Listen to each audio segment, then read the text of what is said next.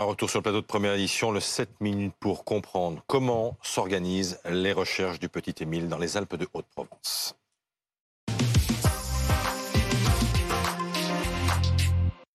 On en parle avec euh, François Balic, le maire euh, du Vernet. Merci d'être avec nous. Monsieur Mélanie Vecchio du service police-justice de BFM TV est également là. Et on va d'abord prendre la direction du, Vernet tout de suite avec vous, Barbara Tournambé de, BFM d'ici. Les recherches ne se sont pas arrêtées hein, cette nuit. Elles ont continué toute la nuit. Et du renfort est arrivé ce matin, Barbara. Oui, hein, tout à fait. Euh, dès 5h30 euh, ce matin, l'hélicoptère de, la gendarmerie a, débuté eh bien, son, survol euh, de cette zone, hein, une zone très difficile d'accès, très escarpée. Ce matin, le périmètre eh bien, est en train d'être élargi. Les gendarmes, les randonneurs, les sapeurs-pompiers présents sur place vont se concentrer notamment sur les zones boisées assez touffues hein, pour tenter finalement de, retrouver Émile, ce garçon âgé de seulement deux ans et demi. Alors depuis depuis euh, une heure ce matin, il y a déjà une trentaine hein, de, randonneurs, euh, d'habitants euh, du secteur, mais également plus largement hein, de toutes les Alpes de Haute-Provence qui sont passés par ce village pour se rendre direction le hameau du Auvernay pour pouvoir participer justement aux recherches. On voit qu'il y a toute une solidarité hein, qui se met en place ici sur le territoire. Il y a beaucoup de renforts de sapeurs-pompiers, de gendarmes venus notamment du département voisin, du département des Hautes-Alpes. Je le disais tout à l'heure, il y a une équipe cynophile aidé notamment euh, par un Saint-Hubert qui est sur place également euh, des membres du peloton de la gendarmerie euh, de Haute-Montagne. Voilà, on, voit que ça monte quand même d'un cran hein, depuis ces dernières heures. sur place, bien évidemment, l'inquiétude grandit pour toutes les personnes qui connaissent la famille, pour les habitants, pour tous ceux hein, qui sont venus aider, participer justement à, ces recherches. voilà, on voit que l'inquiétude grandit d'heure en heure. En tout cas, les recherches continuent, elles ne sont pas prêtes de s'arrêter ici. Alors, François Baltic, on va se tourner vers vous maintenant. Vous êtes le maire du, Vernet. Je voudrais qu'on regarde d'abord ces, images parce qu'il y, a la commune et puis il y a le haut de la commune, euh, le haut Vernet, et on le voit sur nos, images. C'est là qu'habitent les, grands-parents, dans cette maison là cerclée, euh, de, rouge. Toute la zone, monsieur le maire, autour de la, de la maison, a été euh, largement traitée, largement visitée. Aucune trace, aucun indice? Enfin, à ma connaissance, aucun indice à l'heure à laquelle je vous parle. Quels sont les pièges ou les difficultés auxquels ce petit garçon, si d'aventure il est parti seul, a pu se, retrouver confronté? Alors, il y a soit des hautes herbes, donc il peut être. Euh, c'est l'époque où les herbes sont les plus hautes, euh, tous les prés ne sont pas fauchés. Euh, il peut y avoir aussi des vallons, également des buissons dans lesquels il a pu euh, se réfugier ou tomber ou euh, euh, s'endormir. donc, mais ce que je peux vous dire, c'est chaque mètre carré est vu, revu. Aujourd'hui, on repasse systématiquement toute la zone. Pourtant, la zone a déjà été investiguée, la zone possible, parce que c'était quand même qu'un gamin de deux ans et demi. Donc, partout où Émile a pu aller, rationnellement, hein, parce que mais tout a déjà été visité et, on, recommence à zéro aujourd'hui. Monsieur Balik, quand vous évoquez les vallons, ces vallons se trouvent en aval du village? Bah, Le village est le Haut-Vernay situé sur un, sur un piton. Euh, donc euh, il y a un côté de la, du village qui est, disons, euh, desservi par une pente douce, et par contre de l'autre côté il y a, une véritable, pratiquement une falaise. Hmm. Donc, donc il y a des falaises qui se trouvent à... Comment c'est moi-même j'y étais. Oui, oui, oui, oui, c'est très, très, très pentu. J'y suis. C'est là qu'on a par là qu'on a commencé samedi. J'y étais. Donc, on a recherché intensément. On avait pensé que l'enfant ait pu, Émile ait pu glisser.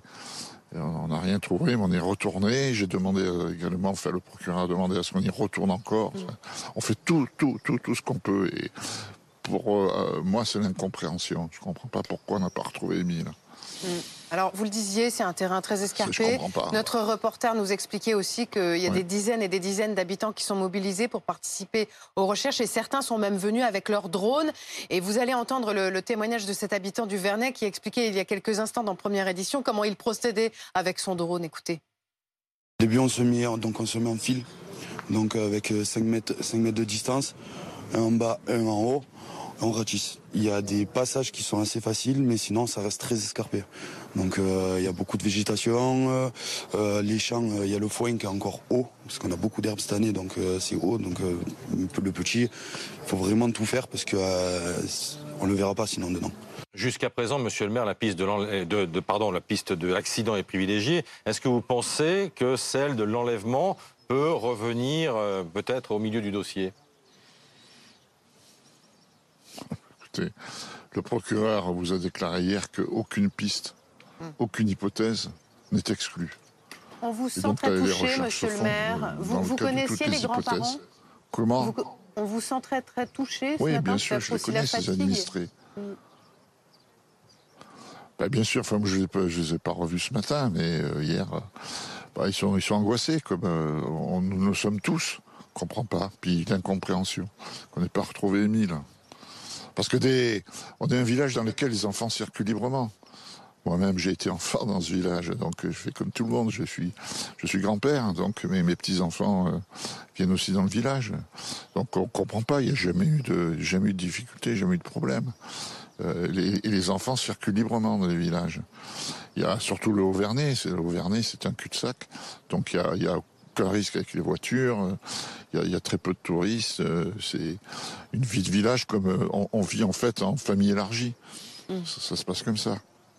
Donc il n'y a pas de, raison. Euh, l'enfant euh, échappe de votre vue pendant 10 minutes, on ne se fait pas de soucis. Et, euh, parce que c'est un peu toute la communauté qui le, qui, le surveille, ce qui est, ce qui est normal. Et là, les, parents, au bout d'un quart d'heure, sont quand même dit, mais où est, où est Emile, les grands-parents Et c'est là que tout, s'est mis en, en, mouvement pour, pour le, le rechercher. Mélanie, comment s'organisent les recherches? Il y a un énorme dispositif euh, qui a été revu et qui est revu chaque jour. Il y a une vingtaine de gendarmes, nous disait justement la gendarmerie nationale ce matin. Il y a un chien Saint-Hubert. Vous savez, mm. ce sont ces chiens qui sont réputés pour leur odorat. D'ailleurs, hier, ils ont marqué à plusieurs endroits. Ça va faire l'objet, bien évidemment, de vérification.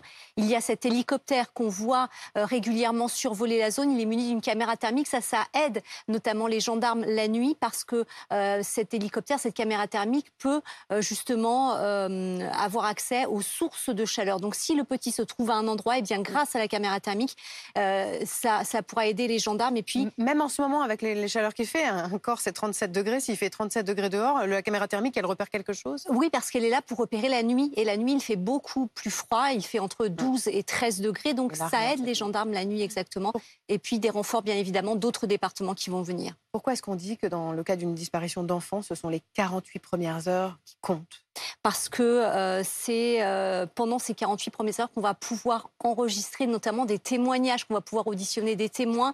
Euh, le préfet le disait hier et le procureur le disait hier.